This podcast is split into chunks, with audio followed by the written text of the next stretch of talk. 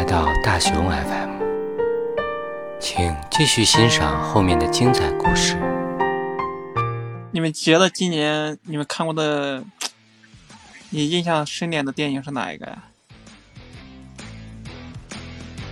我我现在我现在脑子里居然想不起来，但是我现在印象啊，啊，李焕英啊，呃李焕英，我就对他印象深一点，但不是说我觉得他拍的多好。你要说印象，那我肯定对这部电影有点印象一点。嗯、是李焕英当时的票房挺高的，我还去电影院看了。但是李焕英只有一个地方我是有点感动的，就是他他母亲送他上车的那一段，我呃这个有点感动。就那个那个地方，我觉得拍的挺好的，但是其他地方就是乏善可陈的意思。可能他那个电影的本身真的真的足以值那个票房吗？是不是有点、啊有点高估了？感觉。就足以说明，就是就是有时候是要靠同类衬托的。那个时期就没有几部好电影，过去整整一年都没有几部很 nice 的电影。嗯，也可能是吧。国国产类的，但是同期来说，国外的好像也没出特别。哦，我想起来有一个有一个国外的电影，就是很有名气的，但是我我感觉我看的有点懵。那个叫叫什么？就是就是讲那个讲父亲那个多莫兹海默症的那个那个电影名字叫呃，就父亲的世父亲的世界还是啥的忘了，就是就是他以父亲的视角去去去看这个世界的，就跟你之前讲的那个用猫的视角去看这个世界是差不多的。他他就是以一个老年老年痴呆的形象去看这个世界，然后你看的会有时候感觉就是莫名其妙的。突然这个人是这个人了，那个人又那个人了，是这样子。电影名字我忘了，忘了叫啥了，记不太清。评分还挺高的，我记得。是那个困在时间里的，对对对，困在时间里的父亲。困在时间里的父亲，对对对对对对，就讲多姆斯海默症。嗯，对，之前我老师他们也有说过那个海默症的事情，然后有推荐我们看这个。他还有一本，他有一个一个我觉得挺好的，如果你对他感兴趣的话，有个练我不是并没有太大兴趣。是吧？我我没太看明白，你知道吗？我当时没看明白。哦，他因因为其实他一个有一个一个一个嗯一个病病者的视角视角去看这个世界的，然后有有些地方可能一一愣神儿，可能就不太知不太知道他在他怎么回事了，就是那样子。其实这种的话有点像三 D 的感觉，就是跳去另一个人的视角，你嗯完全无无法理解的人的视角去看的，你就会觉得其实会更加的共情。就假如你身边也有这样的老人的话，其实挺有意义的。对，这倒是。但是你刚才说你要推荐的是什么，倒是可以说说听听，他们可能感兴趣。这个挺老的了，那个是零四年的一个电影了，也是海默症的，它是那个《默默笔记本》啊，恋恋笔记本》恋恋笔记本。叫恋恋笔记本，就是很有名的。对，那个那个确实很有名，我觉得哎之前看的时候还挺温馨的，可能是我老是看一些美女啊、帅哥啊那些电影看多了，那天看看老人家表演的话，我让我更加的吸引我去看，挺温馨的。他是属于就是呃一个老人家男生老老的男生，然后跟一个患上了海默症的女呃的阿姨吧，是夫妻嘛，然后共伴一生，然后呢那个女生的记忆恢复之后，两人就躺在了病床上，一直死去了。听起来可能是很无聊，但是其实他看的时候是很舒服的。哦，大概大概有点大概知道了。就是就是好像是说，就是每天那个女主好像都会忘记忘记那个男主，然后就重新恋爱是那种吗？是啊是啊，啊，好像最近也有被翻拍翻拍各种，好像是最近也有被翻拍，但是那个嗯翻没翻拍我不知道，我当时想起来之前潘长江好像演过一部 小品，好像是套用这个套的这个套着这个框架。对。对对，其实零四年的时候他出来的时候挺火的，因为他这个思维一开始新出的时候那个思维觉得哎挺新奇嘛，然后慢慢的就火了之后，我就发现不少的视频啊也会去套用这样的方法，这样的表演形式，还是挺好是的，这这营营销思路，这是，就就跟他们讲的，就是说一个视频火了以后，其实你不需要再去研究那个去做其他的新视频，你只要套用他那个视频，一样可以获得很多的那个浏览量和关注度，这样子，就是会很省事儿。这样子。对对对，听听说听说是这样子，但具体不知道，没操作过。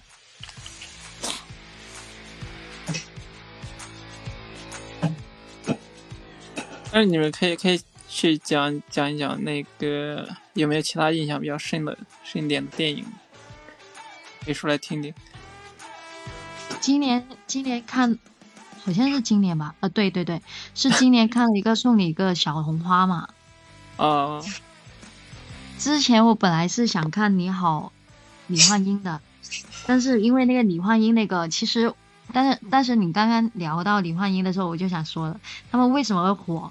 其实是因为贾玲她在以前好像是两年前的时候，她的综艺里面表演一个小品，就是你好李焕英，然后她表演之后挺成功的，很对，是《笑傲江湖》里面演过。对，然后也就是其实他是慢慢沉淀的，就有的粉丝关注到他其实是想出这样电影去纪念他的妈妈，他是本身有这样的沉淀的粉丝在，那他出来的时候，其实我我是预料预料到他是会能打爆。对啊，其实很多人都会提前提前跟我说，哎，你之前那个你喜欢的那个小品，那个李焕英那个快出了，就本来他但是但是就我觉得，有沉淀。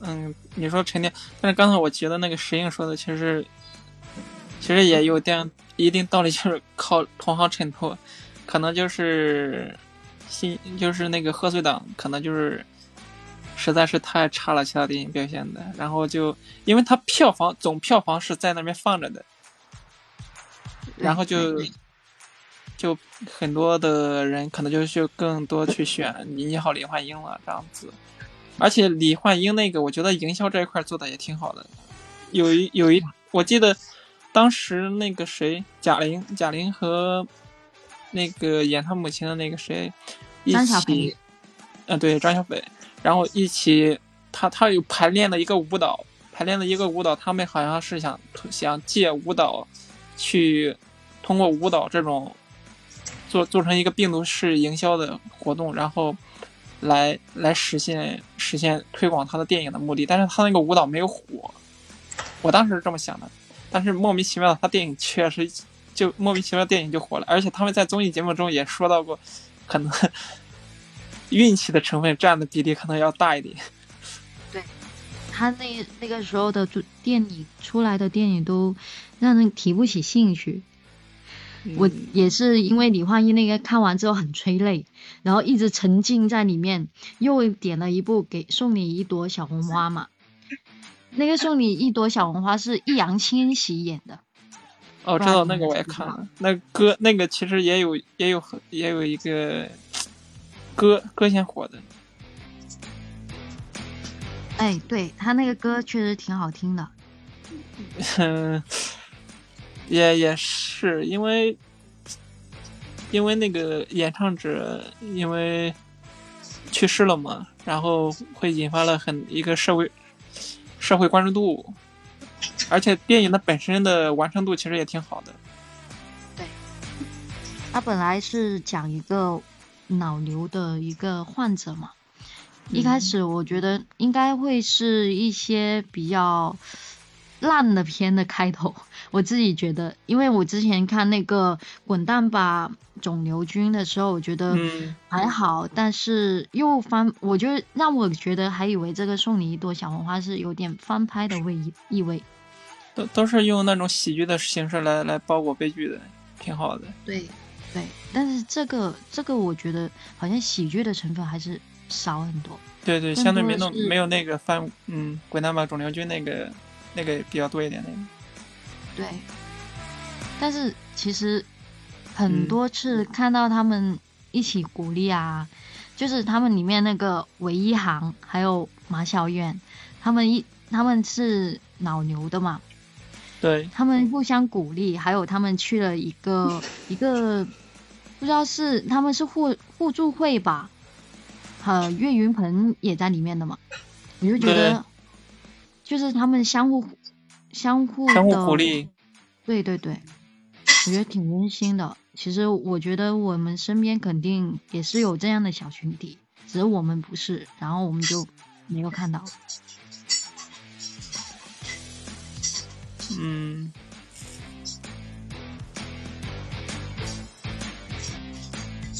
小红花我也看了，嗯，董刘军没有看过。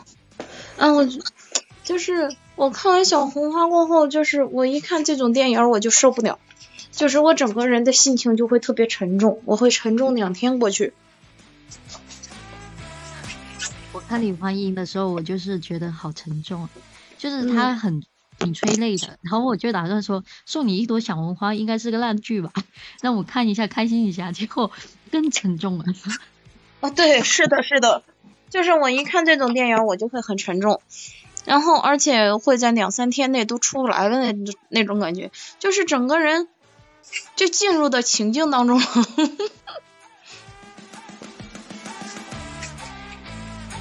所以我更喜欢看长津湖这种爱国题材的电影，让我斗志昂扬的。我也会看那些警匪片，就是那个香港的那些港片呐、嗯，警匪片那些，在电影院里面看他们激激烈的打斗啊，或者是枪战啊，我就觉得很带感。哦，对，是的，是的。那应该看那个谢霆锋演的那个，那个他他之前演的那个叫啥？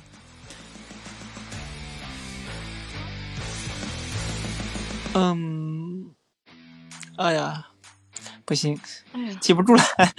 我的天呐，这把我们给憋的这口气我都憋 难了。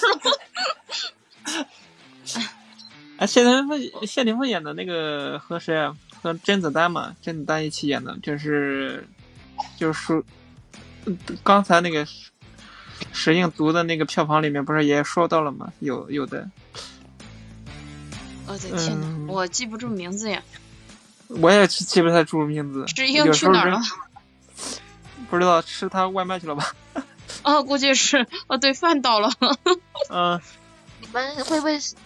你是说那个怒火重案吗？重案吗？对对对对，怒火重案，对，对啊，那个那个是今年开的，挺嗯，火的，听说，但是我没看呢。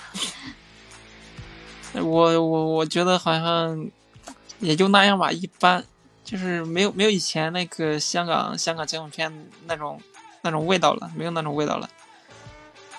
他只有一个画面，就是谢霆锋挺帅的，